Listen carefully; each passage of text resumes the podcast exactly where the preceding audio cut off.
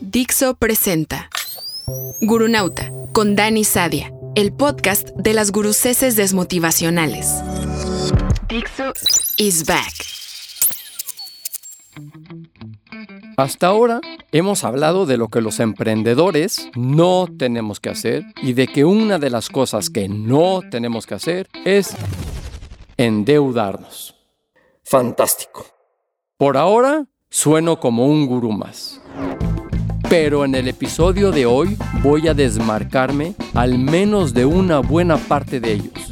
Todos aquellos gurús que dicen que si visualizas el éxito, confías en ti mismo, un arco iris surcará los cielos y caminarás con la ayuda de unos enanitos verdes que te ayudarán a recoger tu cofre de oro.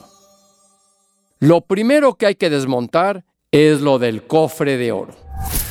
Mi venerado Woody Allen, probablemente sin ser consciente, dijo una frase que es el pilar fundacional de cualquier emprendedor que quiera sobrevivir, cuando dijo, me llevó 30 años tener un éxito de la noche a la mañana.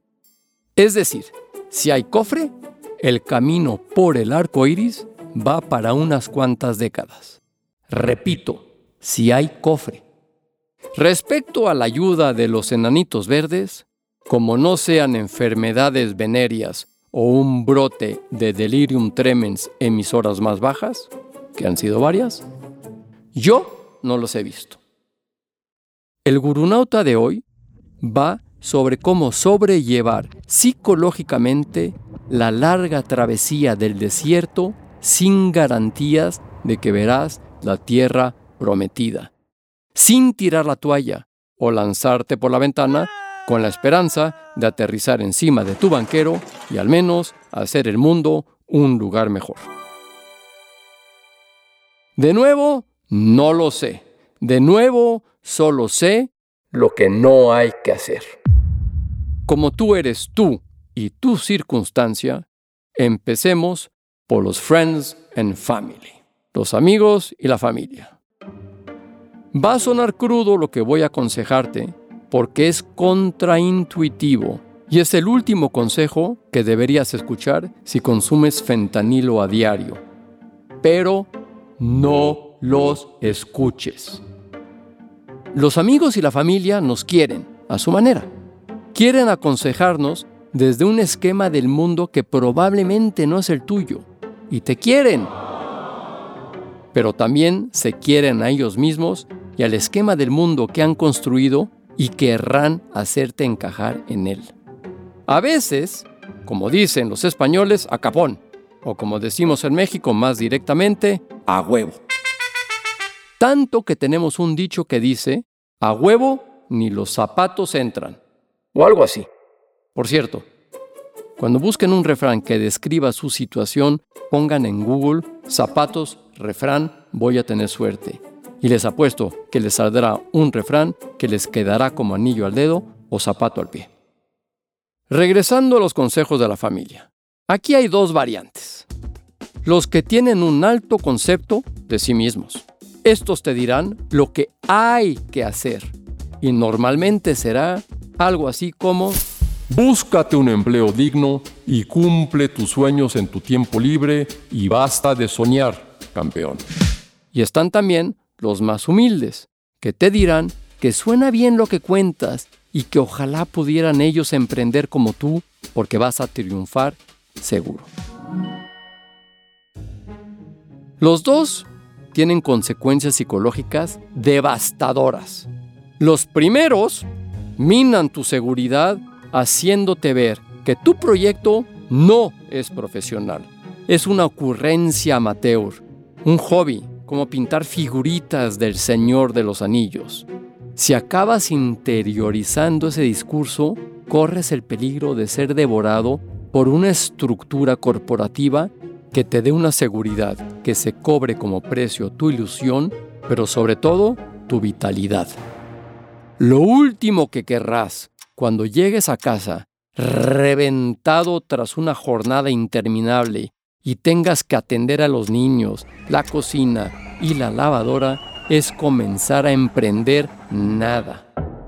Se agradece que tu entorno te aconseje el play it safe. Es su forma de decirte que te quieren. Pero huye, te desmoralizará. Si en tu proyecto empresarial hay profesionales que se ganan la vida con ello, tú no tienes por qué ser menos. Ahora vamos a los segundos. A los que te animan como la afición de equipos crónicamente perdedores. Y créanme, yo le voy a Cruz Azul. Estos, aunque te llenen de moral y seguridad, tampoco te convienen. Si vas a dedicar parte de tu vida a algo, más vale que entiendas las brutales consecuencias de tu decisión, sin paños calientes, ni optimismos flower power, ni echaleganismos. De eso dedicaré un episodio completo. Necesitas abrazar, el mantra de Guru Nauta del todo se jode siempre y tener como religión la entropía, que viene a decir que es más fácil destruir. Con este grupo de esperanzadores impenitentes puedes hacer una prueba e inventarte la idea de negocio más descabellada que se te ocurra que te apoyarán. Puedes incluso meter en el business plan una secuencia blow job. Pequeño inciso para explicar esto. Matt Damon y Ben Affleck quisieron demostrar que ninguno de los ejecutivos de los estudios estaban leyendo su guion de Good Will Hunting. Así que, en plan troll, introdujeron una escena en la que el psiquiatra le hace una mamada al alumno Will. Y obvio, nadie les dijo nada, simplemente porque probaron el punto que nunca leían el guion. Pues puedes meter un momento similar en tu business plan que tus incondicionales seguirán diciendo que les parece una gran idea, porque por supuesto ni lo han leído. Entonces, ¿cómo blindarte psicológicamente para un larguísimo viaje de destino desconocido? A esta pregunta iba a contestar con samuráis, pero empecemos por el principio, los estoicos y Séneca. Séneca, que fue un empresario de éxito, además de un pensador, realizaba unos ejercicios mentales donde daba por perdidas algunas posesiones para no acusar tanto el golpe en caso de que perdiera alguna. Solía viajar, por ejemplo, con las mismas pertenencias que le quedarían tras sufrir un naufragio. Los samuráis, por su parte, salían al campo de batalla convencidos de que morirían ese mismo día. En ambos casos no hay nada que perder. Volvamos al no hacer. No esperar grandes cosas y aceptar que todo se jode siempre te ayudará a concentrarte en el presente, presente en el que estás disfrutando haciendo lo que te gusta hacer. Que algo se tuerce, ya sabes lo que hay. Y si dudas, agarra el manual de Séneca todo empolvado y lee frases como estas.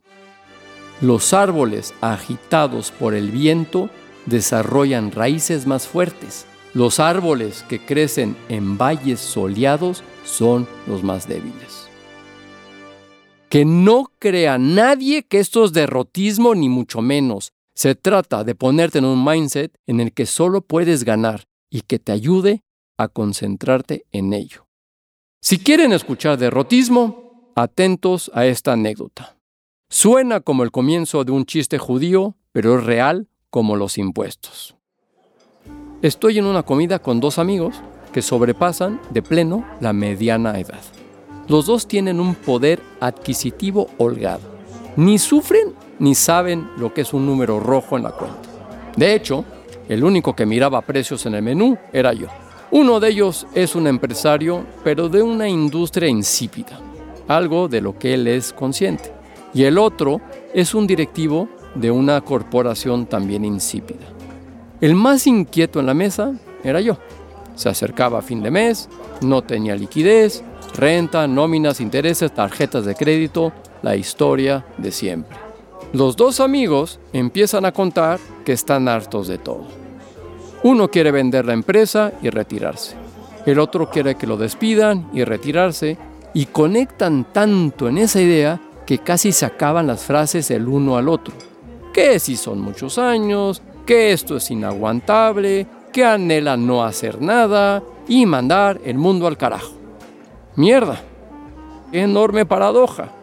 Yo era el más arruinado de los tres y sin embargo no estaba en absoluto de acuerdo con ellos. ¿Cómo decirles que a mí me encanta mi trabajo, que cada día me gusta más y que no conozco a él no hacer nada? Ni me veo jubilado o retirado, que con dinero, sin dinero, siempre he emprendido, siempre emprendo y siempre emprenderé, que he fracasado diez veces más que ellos. Pero para no avasallar a mis amigos, musité un parco. Estoy entre la langosta y el ribeye. ¿Ustedes? Y me pedí una sopa. Y fue esta pequeña anécdota donde entendí que ser emprendedor es enfrentarse al mundo solo. Yo no podría compartir todas mis emociones a bocajarro con nadie por razones muy obvias, pero que son tan imperceptibles que bien vale la pena enumerarlas. Vamos a ver. Con un potencial cliente. Obvio, siempre tienes que dar la sensación de que tu startup es sólida y que no atraviesa por ningún problema. Si no, nunca se arriesgará a firmarte ningún contrato y poner su trabajo en peligro. Con los amigos. Obvio, siempre tienes que dar la sensación de que tu startup es sólida y que no atraviesa por ningún problema. Si no, te evitarán. Y es entendible. Ya suficiente tienen con sus propios problemas como para estar escuchando tus violines y tus quejas y pensarán, con razón, que les vas a pedir prestado dinero en cualquier momento con tu pareja. Obvio, siempre tienes que dar la sensación de que tu startup es sólida y que no atraviesa por ningún problema. Esto es lo más complicado. Y es que en el afán de ayudarte, le tienes que abrir la maldita caja de Pandora para darle todos los elementos. Y créanme, no es sano para la relación ni con esa persona, ni con quien compartes cama e hijos y futuro. Con tus empleados. Obvio, siempre tienes que dar la sensación de que tu startup es sólida y que no atraviesa por ningún problema. Esto es casi imposible, porque por más que trates que siempre haya papel de baño en los baños, a veces ni para eso te alcanza. Se darán cuenta de inmediato que tu startup no es sólida y sí atraviesa por muchos problemas. En este caso, los que salten del barco los tienes que entender. Los que se queden Trátalos siempre y hasta que mueras como compañeros de guerra porque sufren y sufrirán igual que tú y desean, al igual que tú, aguantar el sitio y los morteros para salir victoriosos. Con la familia. Obvio, siempre tienes que dar la sensación de que tu startup es sólida y que no atraviesa por ningún problema. Esto es demasiado obvio y ya lo expliqué. Y por último, con tus socios. Esta no debería estar en esta lista, pero no es tan obvia, porque tus socios deberían de sufrir lo mismo que tú sufres por aguantar y levantar el proyecto. Pero no sucede así. Veamos, este tema es más complicado de lo que uno cree. Si tu socio es socio inversionista, tendrá acceso a las finanzas y en vez de ser aliado, te tratará como enemigo. Y si el socio no es inversionista, tendrá acceso a las finanzas y te tratará como enemigo. Esto da para todo un episodio y prometo desarrollarlo más en su momento. Así que te queda desahogarte con tu psicólogo. Pero si no tienes ni para papel de baño para los baños de tu oficina, tampoco tienes para pagar un psicólogo. O con tu mascota. O hacer como hago yo, escribir Gurunauta. Si buscas un escudo psicológico, te lo doy. Emprende en lo que creas y estarás bien. Hoy, mañana, ya veremos. Por lo pronto, ustedes me escucharán una vez más la próxima semana en un episodio más de Guru Nauta. Se aguantan. Pixo is back.